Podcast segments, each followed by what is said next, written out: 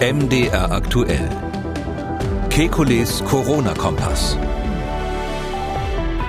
Duschen im Fitnessstudio, die bleiben ja geschlossen. Sinnvolle Maßnahme? Kann eine Kreuzfahrt bedenkenlos gemacht werden? Sollte man Hotelbetten desinfizieren? Kann Angst das Immunsystem schwächen und so die Ausbreitung des Virus im Körper begünstigen? Fragen über Fragen erreichen uns. Deshalb wieder ein Kekulis Corona-Kompass Spezial. Nur mit Ihren Fragen, liebe Hörer, und die Antworten gibt's vom Virologen und Epidemiologen Alexander Kekulé. Ich grüße Herr Kekulé. Grüß Gott, Herr Schumann. Herr Dost aus Wernau, das ist in Baden-Württemberg, der hat uns angerufen. Er hört den Podcast von Anfang an und er schildert eine Beobachtung, die vermutlich viele Menschen machen und hat dazu folgende Frage. Ich saß gestern im Biergarten, da saß ein Raucher, der war mindestens zehn Meter weg aber ich habe seinen Rauch deutlich vernommen, gerochen. Und auch wenn ich beim Spazieren unterwegs bin, dann begegnen mir Leute, die vielleicht ein bisschen viel Parfüm aufgetragen haben, das kann ich nach zehn Metern immer noch riechen. Ist im Freien das Risiko wirklich so anders für das Virus als für Duftstoffe in meine Nase oder in meinen Mund zu gelangen? Ja, was würden Sie Herrn Dost aus Wernau sagen? Da gibt es zwei Aspekte. Der eine ist, ähm, dass man natürlich immer ein Restrisiko hat. Rein theoretisch können Sie von einem einzigen Virus infiziert werden. Rein theoretisch. Die Wahrscheinlichkeit dafür ist nur extrem gering, weil die Viren ganz unterschiedlich aussehen. Die schaffen es genetisch nicht, dass die so sich gleichen wie ein Ei dem anderen. Jedes Virus hat Fehler. Wenn man, wenn man tausend Viren hat, ist vielleicht davon eins oder zwei überhaupt richtig infektionsfähig. Und das Zweite ist, dass natürlich auch dann unser Immunsystem einen Teil abwehren kann, sodass man eine Minimaldosis braucht. Und ob sie diese Dosis, ob die dann sozusagen äh, äh, analog zu dem ist, was sie an Zigarettenrauch noch äh, riechen, das kann man in der Regel verneinen. Das heißt also, der Zigarettenrauch ist viel weiter über eine viel längere Distanz riechbar. Ich würde aber die Idee mit der Nase aufgreifen wollen, wenn Sie in einem geschlossenen Raum sind und riechen in diesem geschlossenen Raum den Körpergeruch von jemand anders, nehmen wir mal an, Sie haben eine gute Nase, dann ist es sicher ein Hinweis darauf, dass Sie mal lüften sollten oder Abstand halten sollten. Weil in dem Bereich geschlossener Räume das tatsächlich tendenziell gilt. Das, was ich riechen kann, könnte mich dann auch infizieren. Im Freien ist es nicht so. Da kommen noch weitere Effekte dazu. Das Licht, äh, die Verwitterung dieser Krankheitserreger, da würde ich äh, keine Sorge haben. Hm. Wir haben ja eine Ausgabe 54, ähm, das virologische Szenario einer Auslandsreise vom Taxi über Bahnhof und Flieger bis hin zum Hotel ja mal durchdekliniert. Aber viele, viele Mails, äh, ja, die zeigen, dass äh, längst nicht alle Fragen beantwortet sind zum Thema Urlaub, zum Beispiel das Thema Camping. Da sind viele Fragen äh, bei uns eingegangen. Speziell geht es um den Sanitärbereich. Wir hören mal kurz rein. Kann man sich beim Duschen mit dem Coronavirus anstecken? Was ist dabei zu beachten? Wie ist es mit den äh, Gängen auf die Toilette? Ähm, da ist ist es bei mir unklar. Wie sieht es aus zum Beispiel mit Oberflächen wie Edelstahl? Wie lange haftet das Virus da dran? Ich habe jetzt irgendwas von drei Tagen gelesen. Und hm, damit ist dann wahrscheinlich auch die Frage von Frau Keil aus Leipzig beantwortet, die nämlich wissen will, warum ist nach der Wiedereröffnung der Fitnesszentren das Duschen nicht erlaubt? Das kann beim Duschen hinsichtlich Virenübertragung passieren. Ich halte dieses Verbot für widersinnig und total überzogen. Also welche Gefahr geht von Duschen und dem Sanitärbereich allgemein aus und was kann man tun? Grundsätzlich ist es so, dass wir, das ähm, zieht sich ja so durch unsere letzten Podcasts auch schon durch, dass ich einfach bemerke, dass die Menschen das Thema Schmierinfektionen überbewerten. Es ist so, dass wir einen Teil haben von Infektionen, die eben durch Oberflächen und dann durch die Hand irgendwie ins Gesicht ähm, äh, zustande kommen. Das ist aber nach meiner Schätzung in der Größenordnung von zehn Prozent. Das ist jetzt eine sehr grobe Schätzung, klar, wissen wir das nicht, aber ich würde sagen, das ist auf jeden Fall ein, ein selteneres Ereignis. Und ähm, dann ist es auch so, dass meistens auf den Oberflächen die Viren ja auch nicht in sehr großer Konzentration haften. Wenn Sie sich jetzt vorstellen, beispielsweise unter der Dusche, da wäscht sich jemand die Haare, da ist Seife im Spiel, äh, der ist ja dann hinterher hoffentlich auch sauber, wenn er sich geduscht hat. Und wenn er dann mit seinen Händen den Wasserhahn anfasst und zudreht zuletzt, ähm, die Wahrscheinlichkeit, dass da eine wesentliche Virusmenge übertragen wird, ist einfach nicht so groß. Das ist ja nicht der Fall, wo der ein vollgerotztes Taschentuch irgendwo liegen lässt und jemand anders benutzt es aus Versehen. Und Deshalb sage ich mal, die, da, da können wir wirklich in fast allen Situationen Entwarnung geben. Ich würde sogar einen Schritt weitergehen und sagen, dass gerade jetzt, wenn es um die Eröffnung von Hotels und ähnliches gibt, geht, da wird viel zu viel gemacht. Ich habe gehört, dass Leute Bilder von der Wand hängen, weil sie Angst haben, dass an den Bildern sich Staub sammelt, der dann das Virus überträgt und ähnliches. Man muss den, man muss den Fokus auf das Häufige legen. Und das Häufige ist einfach mehrere Menschen in einem Raum, der nicht stark durchlüftet wird, also der sozusagen echt geschlossen ist. Und das wiederum kann natürlich schon mal eine Duschanlage in einem Fitnesscenter sein oder auch ein Sanitärbereich an einem Campingplatz. Äh, da könnte ich mir schon vorstellen, wenn die Gänge eng sind, wenn da die Luft drinnen steht, weil man ja da auch nicht dauernd lüften will. Da kann man aus verschiedenen Gründen ja nicht Türen und Fenster dauernd öffnen. Ähm, und wenn dann sehr viele Menschen auf diesen Campingplätzen sind und relativ wenig Sanitäranlagen zur Verfügung stehen, das ist die Überlegung, die man anstellen muss. Wie viele Personen sind da zugleich drinnen? Wie eng sind die zusammen? Äh, wie lange ist der, dauert es, wenn einer rausgeht und der nächste reingeht? Weil es sozusagen um die, um die stehende Luft in so einem Raum geht.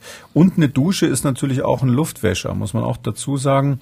Äh, viele kennen ja diese sogenannten Luftwäscher, die man sich zu Hause hinstellen kann, die, die ähm, Staub aus der Luft filtern können. Äh, die funktionieren eigentlich so ähnlich wie eine kleine Dusche. Das heißt also, wenn geduscht wird, reinigt es bis zum gewissen Grad natürlich auch die Luft, weil Partikel, die da äh, vom Wasser getroffen werden, unten im Ausguss versch äh, verschwinden. Daher sage ich jetzt mal, das reine Duschen ist von den Oberflächen ungefährlich und von der Luft her muss man auf die, auf die Belegungsdichte achten. Hm, und wenn man sich ähm, den restlichen Sanitärbereich äh, einschaut, da haben wir ja dann das Waschbecken, wir haben dann vielleicht noch den, den, den Handtuchspender, Seifenspender etc. etc. Also ich äh, habe bei der normalen ordentlichen Benutzung solcher Anlagen keine Bedenken. Ordentliche Benutzung heißt, dass man das eben dann ähm, so benutzt, dass man äh, äh am Schluss eben vielleicht nochmal nachwischt oder nicht überall seine gebrauchten äh, Handtücher, Papierhandtücher rumliegen lässt und ähnliches.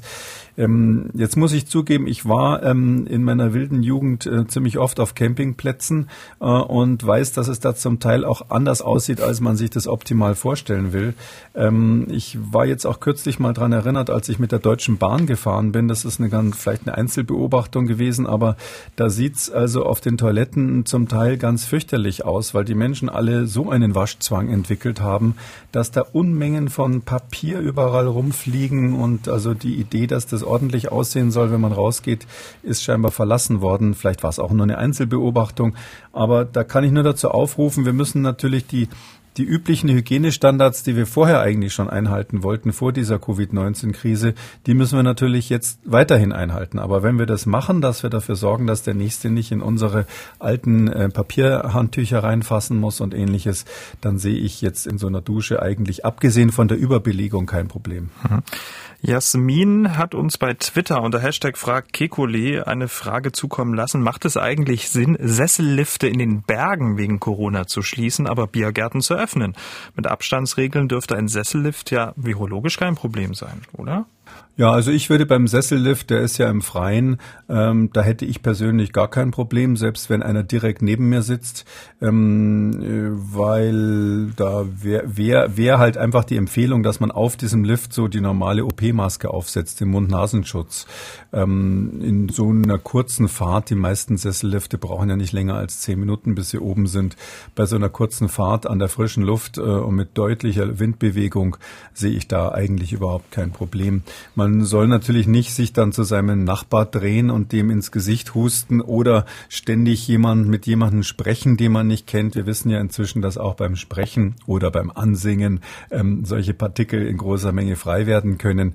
Aber ich glaube, das wissen die Menschen jetzt auch und deshalb sehe ich eigentlich keinen Grund, einen Sessellift zu schließen. Frau Haas wird ihren Urlaub in einem kleinen Hotel in den Bergen verbringen, viel an der frischen Luft wandern und ansonsten auf die Hygieneregeln und Abstand achten. Und sie schreibt uns, meine Frage, kann ich die Sauna des Hauses benutzen. In einer 90 Grad Sauna stelle ich mir vor, dass kein Erreger überlebt. Ein Betreten allein mit meinem Mann wäre wahrscheinlich am sichersten. Wenn aber doch ein, zwei andere Gäste in der Sauna sitzen, wäre das eine Gefahr für uns, auch wenn man Abstand hält? Ich würde mich nicht auf die 90 Grad und die trockene Luft verlassen. Das ist dann offensichtlich eine finnische Sauna, die da gemeint ist. Also ähm, das hat keiner so genau überprüft. Aber diese Viren sind, wenn sie in, in äh, Schleim, äh, Schleimpartikeln drinnen sind, also konkret jemand war vorher vielleicht in der Sauna und hat da äh, gehustet oder ähnliches, die sind dann schon relativ haltbar, zumindest für ein paar Stunden würde ich sagen. Das, da würde ich jetzt nicht meine Hand für ins Feuer legen, dass in so einer Sauna, die ein sehr kleiner Raum ist, die natürlicherweise überhaupt nicht belüftet wird, das, das geht natürlich nicht, ähm, dass da ähm, nicht noch was in der Luft steht. Also daher wäre da meine Empfehlung tatsächlich, wenn es jetzt unbedingt die Sauna sein muss, würde ich sagen, ähm, wirklich nur Benutzung durch Personen, die auch sonst zusammenwohnen gemeinsam. Ich würde keine Sauna mit fremden Leuten äh, gemeinsam nutzen. Das ist eine reine Vorsichtsmaßnahme. Es kann sein, dass ich mich da jetzt in einem Monat korrigieren muss, wenn wir andere Daten haben. Aber solange ich keine Daten kenne, die sagen, dass die Viren da inaktiviert werden, wäre ich eher vorsichtig. Sebastian äh, macht sich Sorgen um seine Eltern, die eine Kreuzfahrt zum Nordkap gebucht haben. Er schreibt, gerade zu Beginn der Pandemie haben wir sehr oft Nachrichten von Infizierten auf Kreuzfahrtschiffen gehört. Meiner persönlichen Einschätzung nach waren Kreuzfahrtschiffe ein wesentlicher Faktor der Verbreitung des Virus. Und gleich anschließend möchte ich die Frage von Wolfgang Matzek, der für August eine Kreuzfahrt nach Skandinavien gebucht hat und schreibt, meine Frau und ich gehören zur Risikogruppe wegen der Vorerkrankung. Und bezogen auf das Alter 74 und 75 ist diese Reise für uns realistisch. Also ganz ehrlich gesagt, ich würde es nicht machen. Aber ähm, die, die den Podcast öfters hören, die wissen, dass ich äh, äh, eher so Vorsicht ist die Mutter der Porzellankiste. Ich gehe an die Dinge relativ pragmatisch ran. Aber wenn jemand tatsächlich zur Risikogruppe gehört und das ist über 70 Jahre der Fall, ähm, ich würde nicht auf ein Kreuzfahrtschiff gehen. Nicht, weil das grundsätzlich nicht möglich wäre. Man kann Hygienekonzepte für Kreuzfahrtschiffe machen. Ähm, aber wir wissen einfach, äh, dass sozusagen die Reihe äh, so heißt Kreuzfahrtschiff ähm, Flüchtlingsunterkunft, ähm, Unterkunft für Arbeiter in Schlachtbetrieben. Das sind ja so mal drei ähm, Leuchttürme der Virusausbreitung gewesen, ohne dass man jetzt im Detail jetzt äh, genau erklären könnte, warum das so ist. Aber hier kommen offensichtlich die Faktoren Enge, viele Menschen zusammen und nicht kontrollierte Luftzirkulation zusammen. Und da würde ich kein Risiko eingehen. Es kann sein, dass wir in einem Jahr Kreuzfahrtschiffe haben, für die man perfekte ähm, Hygienekonzepte hat. Äh, bis dahin wird die Krankheit wahrscheinlich auch noch irgendwie da sein. Aber ich kann mir gut vorstellen, dass man da was machen kann, dass die Reedereien dann Spezialisten anstellen und wenn wir mehr Daten haben, wissen wir vielleicht auch genauer, warum es auf dieser Diamond Princess und anderen Kreuzfahrtschiffen zu so Katastrophen gekommen ist. Ähm, aber solange das nicht geklärt ist, warum das so war und was genau man ändern muss, um zu verhindern, dass es Ausbrüche gibt, würde ich das ehrlich gesagt ähm, meinen Eltern nicht empfehlen. Herr Zahn hat uns geschrieben, ihn interessiert noch die Frage, wie sicher kann er sich in äh, Hotelzimmern fühlen? Müssen beispielsweise die Matratzen und die Bettdecken unter dem Gesichtspunkt Virus besonders behandelt, also desinfiziert werden? Nein, besonders behandelt nicht, aber man kann schon sagen, ähm, ich durfte in meinem Leben ja schon ziemlich viele Hotels sehen, von, von äh, wenn ich eingeladen war, oberen Preisklassen bis zu äh, irgendwo Hotels in den, in den Tropen, wo man dann äh, fünf Dollar zahlt und irgendwie ein Zimmer kriegt, was jetzt nicht so richtig so wie ein Hotelzimmer aussieht. Ähm, aber egal wo, ähm, es gibt natürlich, es ist ganz wichtig, dass einfach das Bettzeug ganz sicher gewaschen ist und ausgetauscht wurde. Ähm, ich war auch gerade kürzlich tatsächlich in einem Hotel, das hatte bestimmt mehrere Sterne in einer deutschen Großstadt. Äh, da war es dann so, dass äh, äh, offensichtlich die Handtücher vom Vorgänger nicht ausgewechselt worden waren. Und da fragt man sich dann, okay, haben die das Bettzeug äh, dann wirklich auch ausgewechselt oder vielleicht nur die Seite bei so Doppelbetten, wenn es eine Einzelbelegung ist, wo jemand geschlafen hat und das andere lassen sie dann einfach liegen, nach dem Motto ist nicht verknittert, geht noch. Ähm, da müssen die Hotels einfach ähm, sehr, sehr, finde ich, sehr, sehr konsequent dann die Standards einhalten, die man, finde ich zumindest, sowieso erwarten würde. Die berühmte Fernbedienung vom Fernseher, die manchmal so grindig ist, dass man die eigentlich überhaupt nicht anfassen mag. Ähm, ich, des, die ich desinfiziere fast nie irgendwas auf meinen Reisen. Ich habe auch in der Regel kein Desinfektionsmittel dabei. Aber äh, wenn ich eins da Desinfektionsmittel dabei habe, fühle ich mich auch schon vor Covid-19 manchmal genötigt, die Fernbedienung zu desinfizieren, weil die können sie ja schlecht unter die Dusche halten. Und ähm, deshalb sage ich mal, da müssten die Hoteliers was machen. Die Sachen, die man anfasst, das Bett, die Fernbedienung, das Bad, Badezimmer, der Zahnputzbecher, vielleicht noch die Türklinken, aber dann, dann ist auch schon gut. Also unterm Bett müssen Sie nichts machen, die Matratzen Sachen sind egal. Die Bilder an der Wand können Sie hängen lassen und Sie müssen auch nicht die Vorhänge äh, jeden Tag in die Wäsche bringen oder ähnliches oder sogar abhängen, was ja manche überlegen. Ich habe auch schon jetzt gesehen, dass es offensichtlich in einigen Bundesländern die, die Vorschrift gibt, dass man im Freien, wenn man auf dem Stuhl sitzt, kein Polster mehr unterm Hintern haben darf. Also wer auf die mhm. Schnapsidee gekommen ist, muss ich sagen, also das, da sehe ich überhaupt nicht einmal ansatzweise, äh, wie sich da das Virus übertragen sollte. Weil jemand, der im Freien sitzt und irgendwelche Dinge anfasst, der muss immer damit rechnen, dass im schlimmsten Fall jemand anders da gerade äh, ähm, irgendwelche Sekrete hingeklebt hat. Ähm, da hilft es ihnen nichts, ob das Polster drauf ist oder nicht. Dieses Restrisiko haben sie. Und ich finde, dem müssen wir halt einfach ins Auge schauen, dass wir dieses Restrisiko jetzt eingehen, finde ich auch in Ordnung, weil äh, die Alternative, immer zu Hause zu bleiben, ist ja irgendwie auch nichts. Nö, das ist jetzt strapaziert genug, glaube ich. So, wir haben den Komplex Urlaub äh, für diese Runde abgeschlossen. Frau Fengel leitet eine Seniorentanzgruppe mit rund 30 Tänzerinnen und Tänzern. Sie hat äh, uns angerufen und hat ja stellvertretend für Zehntausende Menschen die auch sonst jede Woche Seniorentanzkurse besuchen, folgende Frage. Angenommen, wir würden den Tanz im Sommer nach draußen verlegen. Ähm, äh, wir würden uns weiterhin anfassen. Wir würden auch, ähm, da das ja eine sehr ähm, äh, fast eine aerobische Angelegenheit ist, wird also auch tief geatmet äh, und wir, wir sind, äh, könnten die zwei Meter nicht unbedingt äh, immer voneinander Abstand halten. Wie, für wie gefährlich äh, halten Sie das mit so etwas wieder anzufangen? Und was können Sie uns für Tipps geben, wie wir das machen können? Denn mit einer Maske, denke ich, wird das schwer sein. Könnte ich mir auch vorstellen, dass das ein bisschen schwierig ist mit einer Maske. Ja, also übers Tanzen habe ich mir auch schon mal Gedanken gemacht. Das ist so, ähm, Sie, also was klar ist, das kam jetzt in der Frage nicht ganz raus. Sie können nur Leute miteinander tanzen lassen, wenn Sie Paartanz haben, die ähm, auch sonst zusammen wohnen, also die also Hausgemeinschaften bilden. Es gibt ja so ganz viele Tanzkurse, wo dann mal so durchgetauscht wird, da klatscht der Tanzlehrer dann in die Hände und dann müssen alle im Ringelpiez eins weiter. Ähm, das, das finde ich, das geht zurzeit gar nicht, weil wenn sie miteinander tanzen, da haben sie auch im Freien auf jeden Fall äh, auf alle Fälle genug Nähe, um ähm, um sich gegenseitig zu infizieren, selbst wenn es so ist, dass man, wie Sie vielleicht wissen, beim Tango sich eigentlich gar nicht ins Gesicht schauen soll.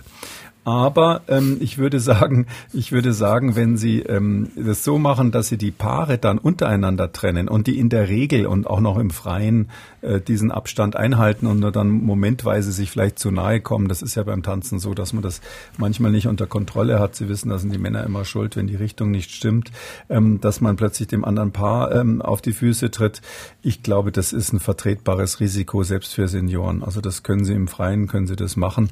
Hm, was, was ich viel interessanter finde, ist eigentlich die Frage, wie das dann weitergeht, wenn jetzt die kühlere Jahreszeit kommt. Ich glaube, spätestens dann müssen wir für solche Situationen, und das sage ich jetzt, es jetzt vorbereiten müssen, dann wirklich die Tests am Start haben, dass wir die diese ganzen Paare dann eben einfach einmal durchtesten, bevor sie da anfangen.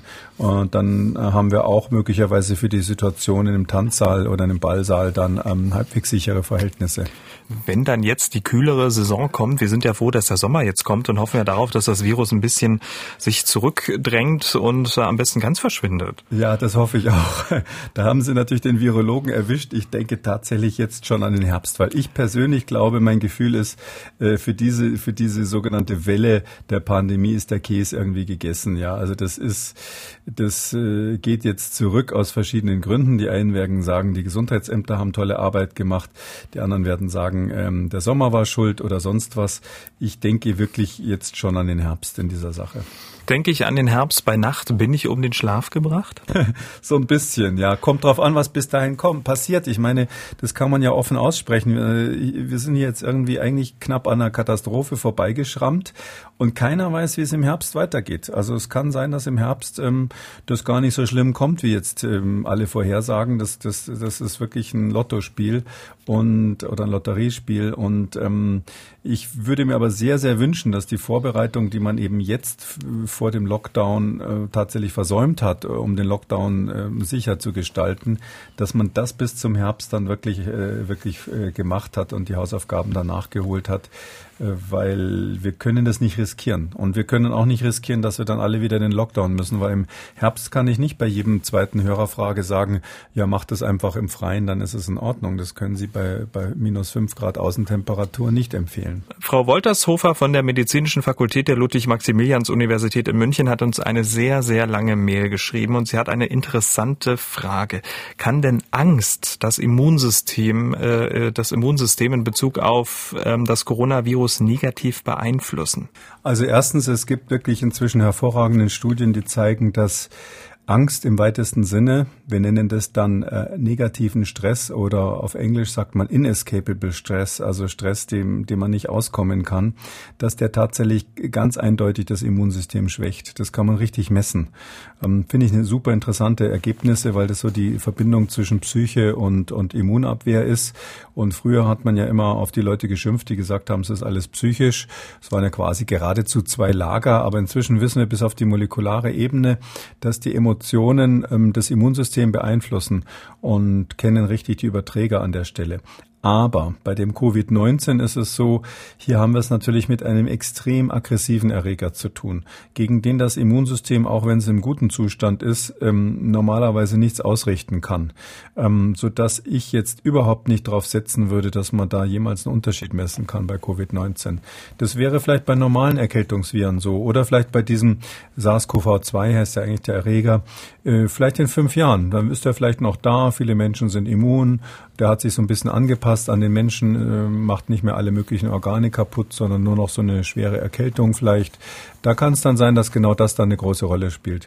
Mm, aber jetzt im Moment äh, würde ich sagen, wird man da keinen Unterschied finden, weil einfach der Erreger zu gefährlich ist und das Immunsystem sowieso ähm, quasi überrumpelt. Das war das Spezial, nur mit den Fragen ähm, unserer Hörer. Herr Kekuli, vielen Dank. Wir hören uns dann am Montag wieder. Bleiben Sie gesund. Danke, Herr Schumann. Ich freue mich auf Montag und bleiben Sie auch gesund, bitte. Ihre Frage war nicht dabei, dann empfehle ich Ihnen unsere neun weiteren Hörer-Spezials nur mit Ihren Fragen zur Corona-Krise. Oder Sie schauen auf unser Fragen- und Antwortenartikel auf mdraktuell.de vorbei. Und wenn Sie dann immer noch eine Frage haben, dann schreiben Sie uns mdraktuell-podcast.mdr.de oder rufen Sie uns an 0800 322 00. MDR aktuell. Kekules Corona-Kompass.